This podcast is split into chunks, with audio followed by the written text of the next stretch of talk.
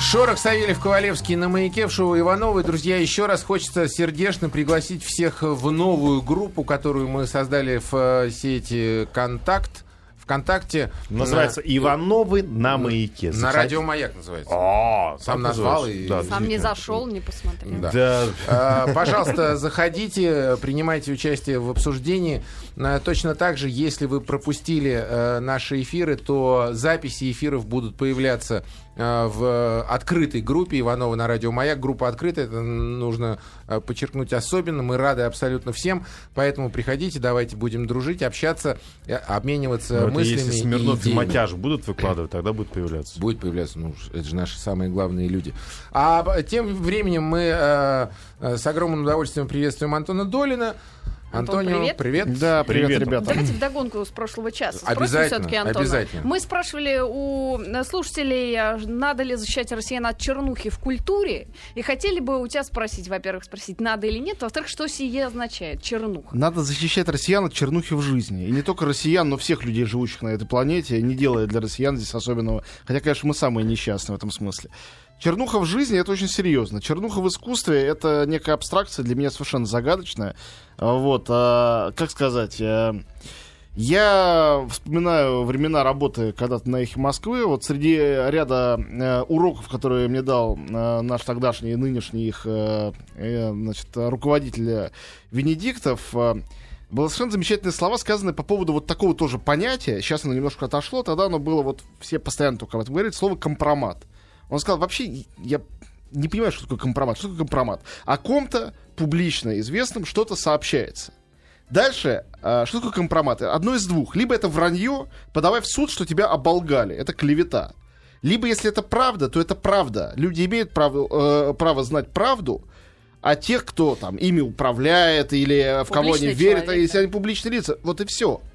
То же самое с чернухой. Э, искусство э, отражает жизнь.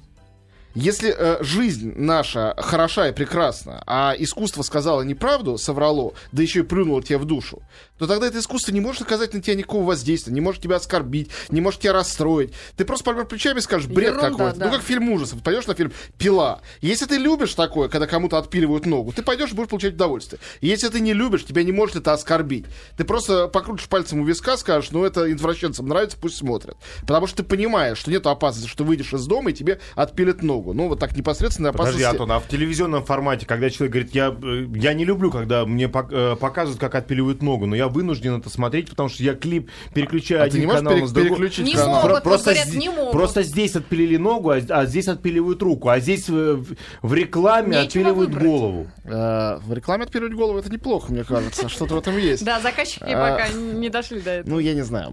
По-моему, это разговор довольно смешной. Если речь идет о несовершеннолетних, которым показывают э, что-то с голыми телами, с матом, с отпиливанием ног, это очень плохо нужно, чтобы были четкие фильтры, чтобы дети не могли этого видеть. Чтобы перед передачами по телевидению, где такое есть, было предупреждение, чтобы их показывали лучше вечером или на каких-то платных и отдельных каналах. То есть комитет такой или какая-то организация все-таки должна существовать? Ну, у нас как комитет какой-то создадут, он что-то не то сразу начинает делать. Ну, понятно, это, хорошо. Это... Но кто, кто устанавливает эти фильтры, барьеры, кто устанавливает? Ну, безусловно, закон. Должен быть закон, разумный закон, где написано, что можно, а чего нельзя. Вот и все. Это не должны быть э, э, там каких-то нравственных, э, слишком нравственных людей, письма там общественные э, со словами «нас оскорбляет это». Мало ли кого что оскорбляет. Может, я вижу на улице человека в шортах, меня его шорты оскорбляют. Подбежать сказать, чтобы он немедленно брюки Ты надел даже длинные. такого человека в студии можешь увидеть. Вот тем более, меня твои шорты вот оскорбляют.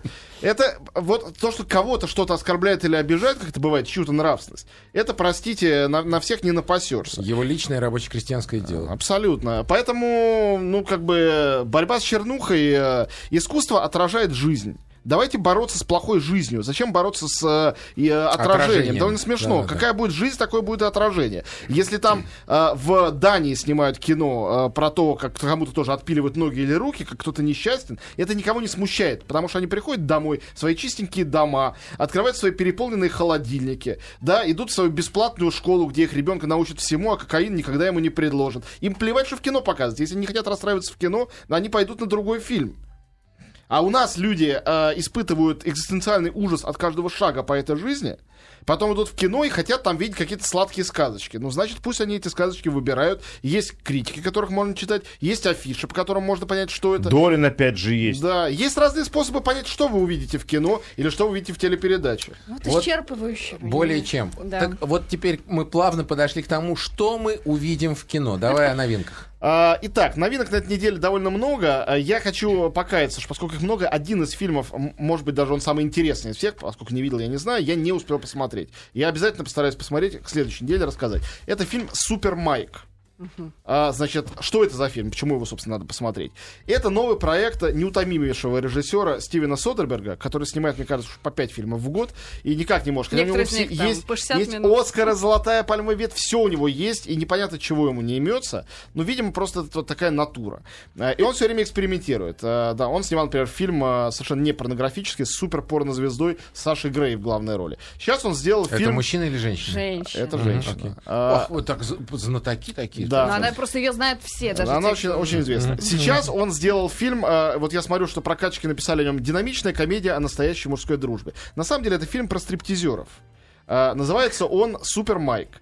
И как бы основная фишка, почему я вспомнил про эту Сашу Грей, э, фишка в том, что это э, фильм, где в главной роли Ченнинг Татум, который действительно, прежде чем начать актерскую карьеру, был стриптизером. И этот фильм в большой степени рассказывает о его реальной судьбе.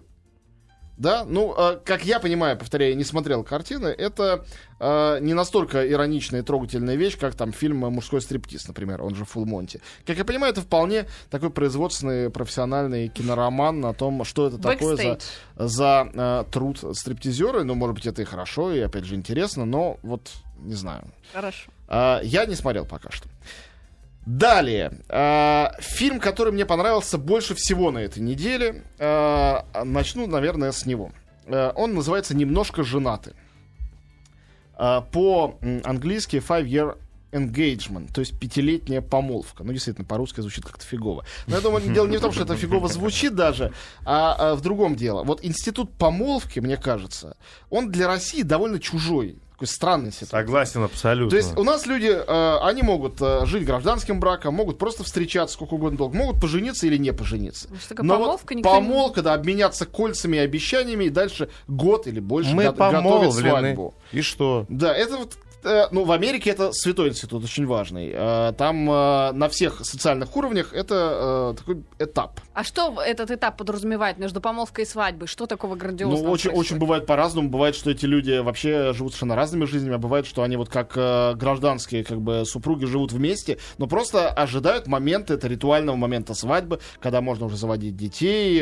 ну, то есть формально можно всегда. Собирают деньги Но, на свадьбу. но люди, да, собирают деньги на свадьбу, между прочим. Это очень дорогая история в Штатах, потому что там это довольно Ну, помпезно. в России тоже не идешь, я так В России по-разному.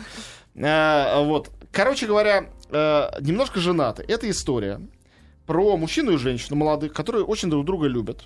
И решают пожениться. В самом начале фильма начинается с того, что там он ей преподносит э, кольцо, она, разумеется, ударяется в растроганные слезы. все прекрасно. А дальше, после помолвки, они начинают жить вместе, они уже планируют свадьбу, и у него и у нее есть большая семья. Семьи немножко разные, но все, все счастливы, все довольны, все участники процесса. А происходит дело в Сан-Франциско. И потом э, ей приходит долгожданное письмо, что ее берут, она на самом деле психолог, ее берут на работу в университет Мичигана. Это черти где на севере. И ей надо либо э, выходить замуж и строить здесь, значит, жизнь, э, плюнув на работу, либо принять эту работу и отложить помолвку на какое-то время. А контракт там на год. Ну, и решает на год это отложить. В принципе, такое бывает в Америке. И причем вот ее этот э, э, жених, э, э, его играет прекрасный артист Джейсон Сигел, а ее играет Эмили Блант. Хороший актер, он хороший комик, к тому же он соавтор сценария здесь. А вообще этот фильм это из э, продюсерских проектов Джада Апатова, одного из самых главных комедиографов сегодня в американском кино. В общем, э, они решают, что он пожертвует э, э, своей работой, потому что ей работу в институте там психологом трудно найти в Сан-Франциско, а он повар. Ну, повар может где-то и там устроиться. В общем, он переезжает на север и начинает там жить. Но дальше у нее с работы все лучше и лучше. У него ничего не лучше, потому что никому высокая кухня там на севере не интересно, он устраивается продавать пончики. Денег им хватает. Но самое главное, что все семьи их остались далеко на юге, э, и они никак не могут сыграть свадьбу. Свадьба откладывается. Потом контракт продлевается, еще продлевается. В общем, это откладывается. И мы наблюдаем 5 лет с момента помолвки значит, в течение которых все время ожидают, что вот-вот будет свадьба, и ее нету. Фильм, который начинается как забавная комедия, а, превращается в абсолютно чудовищную экзистенциальную драму. А, Это страшнейший фильм, который я видел за Слушай, последнее ну время. это абсолютно менталитет. Российским Да. людям этого не понять. Что ж не жить-то в конце концов? Они живут вместе, но а, это, Я имею в виду, что не радоваться жизни. это психологическая ситуация. Посмотри фильм, кстати, я думаю, тебе понравится. Психологическая ситуация отложенной жизни. Да, Вот-вот мы есть. начнем. Я такой в России видел направо и налево. Вот-вот, вот сейчас, подождите, э, сейчас надо настоящую работу найти, конечно, пора, да, пора. Вот Сейчас давайте, давайте в следующем месяце, давайте. Сейчас пока что. Ну, квартиру мы снимаем, что нормально нам живется-то. Но там происходит что? Да, у, у него начинает там отрастать брюшко, потом э, борода. Уже не тот, за Причем, которого замуж-то собиралась. Э, совершенно верно. И она не та, потому что там оказалось, что начальник ее по кафедре, там профессор в институте, он вообще гораздо более авантажный. э. Вот. А, вообще, я говорю про помолвку, зачем это надо? причем там есть такой забавный драматургический момент. э, э, Я, я рассказываю весь фильм, но это не так, потому что он весь в мелочах. Именно, что там полно ситуаций, которые и составляют это вот произведение. Ситуация это сама по себе не такая интересная. А дело в том, что на их свадьбе встречаются сестра невесты и лучший друг жених не на свадьбе, на помолвке, на Да. объявлении помолвки в самом начале. Вот. И они явно друг другу малоприятны, но как-то они там выпивают, в общем, укладываются в одну постель. В результате они Женятся э, раньше. оказывается, что они беременные, они тут же женятся, начинают рожать детей, и за эти пять лет у них жизнь э, проходит... Да, абсолютно. В то время как те все ждут, когда же она начнется. И, а, конечно, там в конце пришпили некий хэппи-энд. э, Ну, в комедии по-иному нельзя. Но вообще, это фильм очень страшный. Очень страшный. Дико убедительный, абсолютно жизненный. Казалось бы, отталкивается от американских реалий, но ничего подобного. Это э, вот для всех, кто вечно хочет оставаться тинейджером, а таких людей я вокруг себя вижу все больше и больше, это крайне полезная, поучительная кинокартина. Еще раз скажу, называется она «Немножко женат». Она сейчас идет в рамках фестиваля, да? или- Нет, Нет, никакой это фестиваля. сегодняшняя А, премьера. Это абс- абсолютная премьера. э, Вот. э, Ну, сегодняшняя, то Да, есть да, сегодня четверг, Я думаю, я опять могу Сегодня пойду. попытаться посмотреть, э, много ли там э, Экранов? э, экранов, Я но я, думаю, я что думаю, много. что достаточно Ну, э, широко. э, Фильм, который, title у которого комедия, мелодрама, я думаю, хит Да. э, летом тем более. Теперь пойдут ерундовые фильмы. Сейчас мне нравится. Ну, я сказал бы. Хоронит прокатчиков вообще. Да, ну их в- поди похорони. Было бы неплохо, конечно. Значит, э, э, фильм называется «Лето, одноклассники, любовь». Американский фильм. В сокращении... Даже вот по названию Да, я Да, да, слышу, да, что можно сразу, сразу, сразу В вычеркивать. сокращении, ну не все вычеркивают, в сокращении ЛОЛ. Героиню зовут Лола, также ЛОЛ, это все знают, значит, интернет э, сокращение для «очень смеялся». Э, и, значит, э, это ну, даже не женское, такое девичье кино. И, кстати, режиссер тоже женщина, некто э, Лиза Азуэлос, понять не имею, кто это. Э, в главной роли там очень популярная э, девичья такая суперстар Майли Сайрус. А, Он симпатичный такая. ну, мне, как раз, она не очень нравится. Мне Ну, кажется, это ну, так- я так, мне просто бликует монитор, поэтому я говорю. Такое, я не знаю, как сказать, как Бритни Спирс э, в Да. юность, такой американский коровяк, такая щекастая, э, вроде бы и э, ничем не плохая. коровяк. Нет, ну, правда, no offense, но у меня не вызывает э, большого, и как Ну, актриса, и как типичная девушка. такая вот Типичная американская девица. да. Вот, ну там все, все, э, значит, э, мальчик понравился, разонравился, подружка, они там что-то пошушукались. Типа история первой любви, ну, дико стандартная. Там присутствует мама, э, которую сыграла Дэми Мур. По-моему, это не первый уже раз, когда она играет вот таких вот, вот мам, у которых тоже есть своя романтическая история. Потом они все отправляются, эти э, американские школьницы, в Париж, где переживают э, острый момент своих отношений друг с другом. Ну, в целом, это такое, в общем, так- так- такая жвачка. Жвачка, совершенно да. жанровая, мелодраматическая, девичья. Ничего плохого в этом нету. Это, в отличие от фильма «Немножко женат», который я бы всем людям с головой на плечах и без комплексов советовал бы посмотреть, это вот чисто для девочек. Э, Ну или если есть такие мальчики-предприимчивые, которые хотят понять, но давно не могут, что же у девочек в головах, они могут тоже пойти посмотреть. Это может оказаться поучительным зрелищем, чтобы понять, чего от них ждут на самом деле. Вовсе не того, что они предлагают. А, Как всегда. Ну, конечно, как еще. А, Следующий пункт... Сейчас э, этим комментарием ты вернул аудиторию в кинотеатр. Да, может быть. А, фильм, э, новый фильм Люка Бессона выходит. Почему я говорю о нем совершенно не в первую очередь как-то вяло? Потому что фильм именно этого заслуживает. К сожалению, это первый фильм Люка Бессона, причем первый, у него много неудачных картин, но это первый фильм Люка Бессона, где на- э, на- под титром режиссер могла стать вообще любая фамилия. Таких фильмов у него много, по-моему. Нет, я так не считаю. Мне кажется, что его эти мини-путы... У него есть не очень удачные картины. Последний был фильм, это «Адель Блансек», там «Приключения», какой-то комикс. Это были чисто бессоновские картины. Одни хуже, другие лучше. Ты, может быть, имеешь виду его продюсерские проекты? Ну каким-то да. там «Такси»? «Такси», Но да. тут он режиссер. А, понятно. Это его собственный фильм. Значит, это про очень известную там лауреатку премии мира, правозащитницу берманскую Аун Сан Суджи. А как фильм называется? «Леди». Ага. Кино называется «Леди». Вот она, это леди, почти что железная леди. Опять это женщина с железным характером, э, слабый муж, муж англичанин, кстати говоря. Муж, ко- Слабый муж англичанин. да, так мужа и- играет Дэвид Тьюлис, это лучшее, что там есть. Ее играет э, совершенно прекрасная внешняя, в самом деле, Мишель Ео, а действительно она замечательная актриса, красавица. Вот, э, ну и история, что ее отец был генерал, он хотел демократии в Бирме, но во время военного переворота его расстреляли. Она долго мучилась, потом эмигрировала, потом подросла, вернулась на родину, и ее захотели демократические силы, значит, сделать э, руководителем Лидером. страны, лидером сопротивления, что и произошло. Это правдивая история. Кому она интересна, про бирманское сопротивление, может пойти посмотреть, как это все разыграно, сделано. Нет, ну на самом деле, э, есть же люди, которым современная история политическая как-то близка. Ну просто Про мне, бирманское сопротивление, конечно. мне показалось, что это довольно унылое зрелище. Вчера на ночь читал, да? Качественно, Очередную, да. ну, понятно. Вот. Ну и напоследок два фильма в 3D выходят, но это два авторских фильма в 3D, это не какие-то суперпродукции. Оба симпатичные, безусловно, заслуживающие внимания. Первый — это «Снежное шоу 3D», это фильм... а, а, значит, Вот это я хотел вот бы. это Слава Полунин. О. Я, например, э, вот доволен им как человек, которого, ну, все-таки пожалел билетов, чтобы сходить на это снежное Дорого шоу в реале. Оно стоит э, дороже, по-моему, чем цирк Дю Солей. Для э, запредельных денег. э, Да, в Москве кино? сре- нет, Не, средний, не, би- средний билет. Э, Спектакль, да. Нет, не Это- средний, э, от трех с половиной тысяч стоит Ну, билет это на еще- Вот это, вот, это, мне кажется, хороший вариант, когда можно сходить в кино, к тому же в 3D и близко к реальности, в хорошем качестве, посмотреть, как все это происходит. Я бы с удовольствием сходил. Слава Полунин, великий клоун. все, Великий, все это великий знают. абсолютно Вот. Э, Да. По-моему, обсуждать больше нечего. Еще один фильм в 3D, э, очень, мне кажется, интересный для поклонников азиатского кино. Фильм называется «Харакири». Это картина Такаши Миики. Такаши Миики это автор э, примерно двух сотен картин, хотя ему вовсе не 99, а примерно 60 лет. На, 29. на iPhone все снимает. Во всех жанрах. Он, снимает просто всегда. Снял, выложил, Я не знаю, как, как у него это получается. Половина из этих фильмов, разумеется, прокат не справляется. Да, по-моему, две трети из них выходило только в интернете или на DVD. Он просто не успевают люди выпускать в кинотеатры. Только один фильм пройдет, две недели прошло, а уже и следующий готов. Но Мики не останови. Надо сказать, что в последнее время этот человек, автор таких постмодернистских э, классических картин, как «Кинопроба», например, э, там, э, ну и там про зомби у него были «Семья Катакури», какие-то вороны, много-много-много фильмов. Он, сделал, он делает теперь абсолютно классического рода кино в духе Курасавы. И вот фильм «Харакири» именно такой.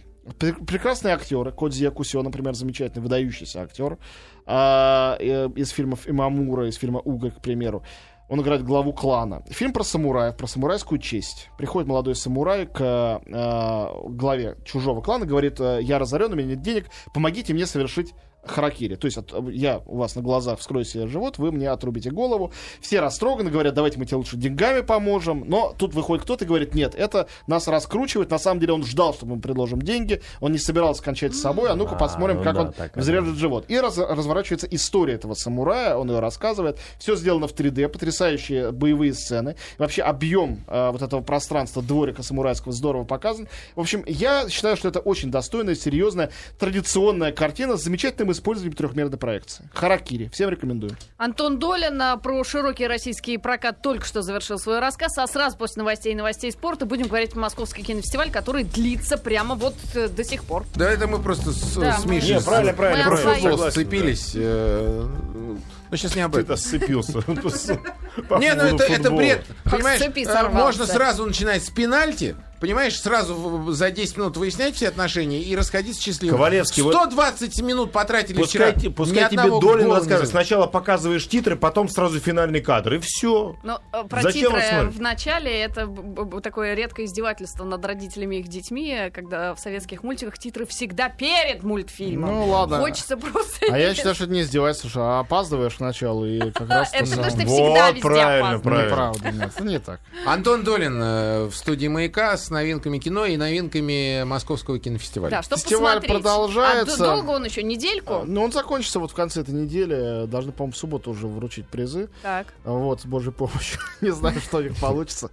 В общем, а, что, фестиваль идет своим чередом. А, э, Конкурсную программу я смотрю очень мало, почти не смотрю. Хотя несколько картин интересных там все равно было. А в частности, русские картины в количестве. Ну, например, я посмотрел фильм «Духлес», который нас э, всех ожидает еще в октябре. Посмотрел фильм «Орда» Андрея Прошкина, посмотрел фильм «Последняя сказка Риты» Рената Литвинова. Это те русские картины, которые в этом всем участвуют. Но ни для кого не секрет, что э, русские картины — это всегда э, интереснейшая часть МКФ, потому что как раз добыть какие-то интересные зарубежные фильмы сюда — это задача почти непосильная для отборщиков. Да, Но- после кинотавра-то и русские фильмы тоже Да, и добыть. русский, с русскими это бывает проблема. Но э, как бы зачем нужны фестивали э, русским кинематографистам, отечественные? Ну, они нужны просто потому, что это бесплатный пиар. Фильм показывается, вся пресса присутствует на фестивале, все пишут, разговаривают, кто-то ругает, кто-то хвалит, есть шум. Чтобы сделать это в обычной прокатной ситуации, там, когда рядом выходят другие Нужен скандал. премьеры, нужно что- что-то ситуация. сотворить, либо Да. очень много денег потратить на рекламу, что тоже не всегда, кстати, работает. Ну, а тут ничего не надо тратить. Вот, вот э, русский фильм э, Просто наличие фильма. я вчера был программе. пресс-показ э, фильма Рената Литвиновой в зале художественного. Не самый маленький зал. А, люди туда набились э, такой толпой, что мне было просто не по себе, реально, я клянусь. То есть э, многие пришли на предыдущий фильм, как я понимаю, совершенно какой-то никчемный, я его не смотрел, чтобы э, занять Остаться. сразу место и остаться. И толпы бились у дверей, открыли балкон, что почти никогда не бывает. Все сидели, лежали в проходах на стульях, вытащенных из... То есть вообще была духота невероятная. Вот представьте себе фильм Ренаты Литвиновой в обычной ситуации. В Просто- обычном в кинотеатре. обычном кинотеатре, даже пресс-показ. Я думаю, что пришло бы там человек 25, может быть. Э, То есть имеет смысл, понимаете, да? Дело не в том, что там получишь приз Золотой Георгий и Просто я первым посмотрел. Подожди, а при этом важно, какой фильм? Или это второстепенно? А, нет, но а, в- кому важно? Кому важно? Как бы авторам этого фильма они всегда считали, что фильм хорош. А, а, значит, а, директорам фестиваля важно, чтобы был ажиотаж, и об этом говорили. Хорошо или плохо, им совершенно не важно. А зрителям что важно, или этим критикам, поди знай, всем... а, всем Но фильм что-то разное. оправдал Ну, а, скажем, скажем так, из этих трех картин, а, вот русских, которые я назвал, а, мне фильм Ренат Литвинова понравился больше всего. А, единственная претензия к нему, а, правда, наверное, довольно серьезная, в том, что это не фильм. То есть э, э, это очень хороший, хороший, но не фильм. Это э, можно называть это как угодно. Это такой какой-то интимный дневник, хоум-видео, или это, может быть, самодеятельное какое-то вот такой видео-арт, э, произведение, сделанное Ренатой совместно с Земфирой, который там и сопродюсер, Ренат сама продюсер. Скажи, пожалуйста, И это, автор это музыки. тот фильм, который был снят там за какой-то вообще мизерный бюджет на, Да, да, на, там, на камеру Марк 2, Там правильно? микробюджет, я про камеру не знаю, но, видимо, да. Мне Да, кажется, ну я что слышал, да. что Видимо, ребя- да, точно, да, и- ребята снимались в ГИКа на, кам- на обычную камеру Марк 2. Тут там 6 или 7 операторов. А, видимо, один не мог удержать просто его в руках. Или, Ну, или каждому исключено. хотелось попробовать нажать на кнопку рек. Но, а, э, тем не менее, или не тем не менее, а может быть именно, да, может быть именно поэтому, мне а, эта картина показалась ужасно трогательной. э, не трогательной там в своей жалкости, а трогательной в своей вот исповедальности э, том, чего русскому кино э, катастрофически не хватает. У нас же дикая проблема с нашим даже гиперавторским кино в том, что люди очень редко на самом деле самовыражаются. Они все время пытаются угадать, что Угодить, нужно. да. Что нужно зрителю, или что нужно, если ты э, там, не знаю, Звягинцев или Сакуров, что нужно вселенной, что нужно миру, ну, э, что нужно человеку, что нужно умному зрителю, что нужно тупому зрителю. Но вот, а, вот такое вот вот в принципе, эксгибиционистское, нарциссическое, что нужно мне, я автор. Я автор, фильм «Мое зеркало», я хочу в него смотреться, себя там видеть. Этого почти нет. Это считается не очень приличным в России. Это не очень у нас принято. Что довольно смешно, учитывая, что главный режиссер российских всех времен народов э, Андрей Тарковский делал именно это. Да? Каждого фильма, включая одноименный, это есть зеркало его самого. Но вот у нас такое вот поэ- поэтическое кино, а, а, лирическое, это сейчас большая редкость. А э, Рената Литвинова это делает беззастенчиво. То есть это эм, декаданс на уровне э, анекдота, э, полный при этом э, самоироничности. Это не просто женское кино, оно сверхженское. Действие происходит в больнице э, московской, абсолютно упаднической, рассыпающейся на глазах, где существует женщина по имени Маргарита Готье, ну, кто не знает, это имя героини «Дамы с камелиями», Рита Готье, э, которой, значит, приходит э, медсестра э, по имени Таня Неубивко, ее это играет Рената Литвинова, на самом деле это сама смерть, спустившаяся из другого мира, для того, чтобы проводить эту Риту э, комфортно к небытию. Кстати говоря, э, возлюбленного Риты играет там режиссер Николай Хамерики. Он э, очень хорош в этой романтической роли. С ним связана самая неожиданная сцена фильма, поскольку она неожиданная, я не буду ни рассказывать о ней, ни намекать на нее. Только скажу, что она последняя. Если вы пришли на фильм «Последняя сказка Риты», вы уж, пожалуйста, досмотрите до конца. Самое лучшее там в последние три минуты происходит. Ну, не то, что все остальное ерунда, но просто вот Америки самое актер лучшее в это конце. забавно. Да, он очень там хороший. Он, кстати говоря, там, вот это можно рассказать, в кадре стрижется. Его длинные локоны превращаются в такую довольно мужественную стрижку. А, Кроме того, там есть и другие, другой врачебный персонал, э, в основном, опять же, женский. Татьяна Друбич, например, Алиса Хазанова. Все с идеальным, значит, э, макияжем э, и в каких-то полурваных при этом жалких белых халатах. Рассуждают так, как будто они разговаривают не столько друг с другом, сколько вот с там, жизнью, смертью, с любовью, с их персонификациями. Все это при этом очень иронично, местами парадоксально, совершенно неожиданно. Поч- практически бессюжетно. То есть вот э, сюжет, он э, сводится к тому, что одна женщина умирает в процессе всего этого фильма, а другая пришла из иного мира, чтобы ее к себе забрать. И все. А, мне показалось, что это интересная штука, но я не представляю себе ни как жюри фестивальный, ни как публика обычная в кинотеатрах на это отреагирует. Мне кажется, что если как бы вам нравится Ренат Литвинов, если вам интересно, наверное, вы будете в восторге. от Ну а этого. как отреагировала публика, которая Аплодировали. сидела в Аплодировали. зале? Людям понравилось. Э, ну, критики у нас любят Ренату Литвинову. Это тоже, может быть, не показатель. Потому что я тоже, э, ну, почувствовал не знаю, какое тепло, что ли, от этого. Это очень искренняя вещь. Она не пытается казаться тем, чем она не является. Но вот чем она является, найти слова адекватно, чтобы это описать, довольно нелегко. Я сейчас попробовал, ну вот максимум. Максимум, на что я способен на вскидку после совершившегося вчера просмотра, это вот эти слова. А в прокат выйдет этот фильм Да, осенью обязательно, только, да? обязательно. А, Осенью. Ну, есть время задуматься, что же это было. Подготовиться. Э, Вот. а, Фильм «Орда» Андрея Прошкина тоже выйдет в прокат. Э, Это тоже любопытный опыт над собой, потому что а, он противоположный опыту Рената Литвиновой. Андрей Прошкин как раз снимал авторские фильмы, а сейчас он сделал заказное кино по заказу издательства «Православная энциклопедия». Это история святителя Алексея, это житийная история митрополита Московского, который в XIV веке, по-моему, 14, ну, в средние века, а, по требованию хана ходил в Орду Золотую, чтобы попытаться а, молитвой излечить, а он считался чудотворцем, излечить мать хана Тайдулу от слепоты. Она внезапно ослепла, они звали там шаманов со всего мира. Как вы сами знаете, Орда была сверхмогущественным не знаю, организацией, государством, а, отовсюду, там, из Китая, из Индии. Творческим объединением. Да, ох, творческим.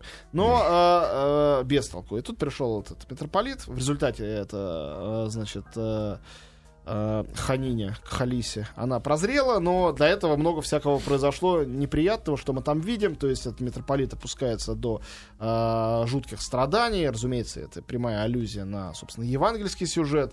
Э, и фильм, э, мне кажется, а, вот у меня двойственное ощущение он оставил, даже тройственное. С одной стороны, это такой православный блокбастер, но при том, что он блокбастер, э, тема такова, что вряд ли широкие зрительские массы ринутся это смотреть. Вообще решаться на это. Да. А, Хотя у нас все сейчас сегодня православные, как говорят, но как-то у них Но все это... хочется веселья какого-то. Да, все хочется, И да. от православия в том числе. И чернухи, чтобы никакой не, Не было. было, чтобы не было. Тоже там какие-то люди слепнут. э, Страдают. Да, Ерунда Нехорошо, да, да. Настоящий православный должен всегда Радоваться с улыбкой на лице жить. Вот. а, ты сказал тройственное, да. С другой стороны, это кино, э, вот с профессиональной точки зрения, оно сделано, по-моему, безупречно. И вот как э, картина нравов Древней Руси и особенно Золотой Орды, она потрясающая. И я с ужасом понял, что, э, наверное, важнейший вообще период в истории России, это был период, когда мы были под Ордой. Говорят, что вся наша азиатчина и все ужасы, в которых мы живем до сих пор, это все оттуда, это все с тех пор. А вы помните какие-нибудь фильмы про Золотую Орду? Я вот стал вспоминать. Они есть вообще? Я не помню ни одного. Вот это невероятно. Наверное, потому, потому что это очень сложно, очень мало исторических свидетельств. Но там этот мир воспроизведен в таких деталях и точностях, что просто ради этого стоит идти смотреть. Особенно первые полчаса, пока не начинается, собственно, сюжет со слепотой. Это безумно увлекательно. А, э, кто там играет? Какие-то известные Сейчас, люди? например, э, начинается с совершенно неузнаваемого в роли одного из ханов, там одни умирают, другие воцаряются, Андрей Панин. Он прекрасен. Андрей роли. Панин, Да. который стар, э, Ста- старший. Ну, который, да, нет, Андрей тот- Панин. Он похож на хана чем-то. Да-да-да, есть, Вот, есть у него а, там э, скуластый такой. Сейчас я расскажу про других тоже актеров.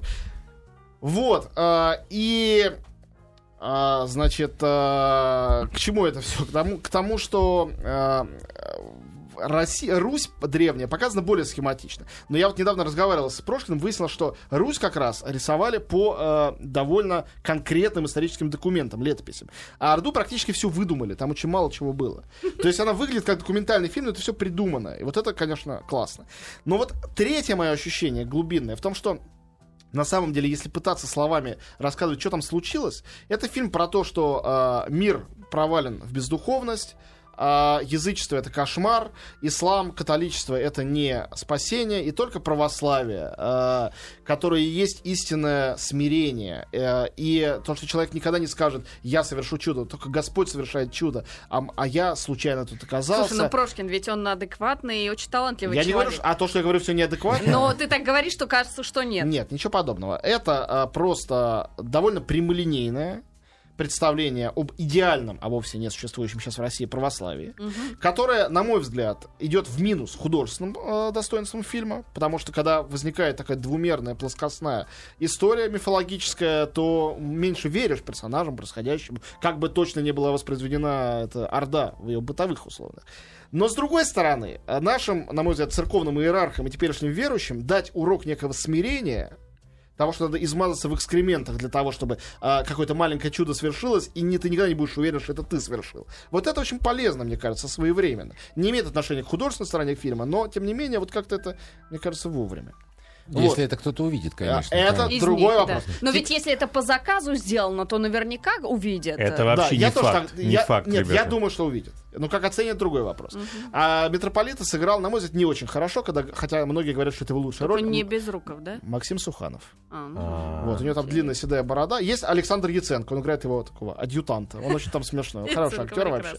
Э, Вот. И Роза Харульна колоссально играет эту мать Хана. Та самая актриса, которая на сцене только что играла короля Лира, собственно, мужскую роль. Вот тут она тоже такой король Лир, только в, в Золотой Орде. И два слова про фильм «Духлес». Э, Этот фильм не надо Да, смотреть. Просит. Вот. Два слова. Раз два слова. Сейчас, да, да, да. Э, Вот. Я не читал первоисточника, признаюсь, не могу сравнивать, но мне кажется, что это вот такой парадоксальный и довольно жалкий случай, когда люди пользуются таким шаблонным посылом, что вот это роскошь, все эти ночные клубы, все эти полураздетые модели, и вот эти вот чемоданы с баблом, и это бесконечный кокаин дармовой, и водка. Как же все это противно. Эти дизайнерские квартиры в центре Москвы. Да, я как говорю, это мы омерзительно. обсуждали. Самое омерзительное, что это ворованная Да, идея, краденая. Это, Нет, она это- кра- краденая чу- отовсюду, это само собой. Там, Не, ну э, это, просто- это вообще это калька, бигбидеровская калька. Вот и Ну, всё. только Биг Бедер, там все начинается, между прочим, с Дольчевита э, Филиневской, если уж э, следить. Не, я имею в виду про произведение, да, которое но там... я, не читал, я не читал книгу. Я, к говорю сожалению, про- прослушал Я её, говорю да. про фильм. Э, И вот эта вот э, сверхгламурность, э, всей этой красоты, которую они якобы разоблачают, они так ее страстно разоблачают, что как-то возникает определенное сомнение в искренности этого разоблачения. Получается наоборот, что, может, завидуют. как-то. Конечно, это просто реклама. Это, это вот фильм про то, что э, есть счастливцы, которые так живут, и все остальные, которые так хотят жить. И вот поверьте в то, что есть люди, вот я такой человек, которые совершенно не хотят так жить. По-моему, автор этой картины не в состоянии. Антон Долин был с нами. Спасибо огромное. Спасибо. И вам спасибо.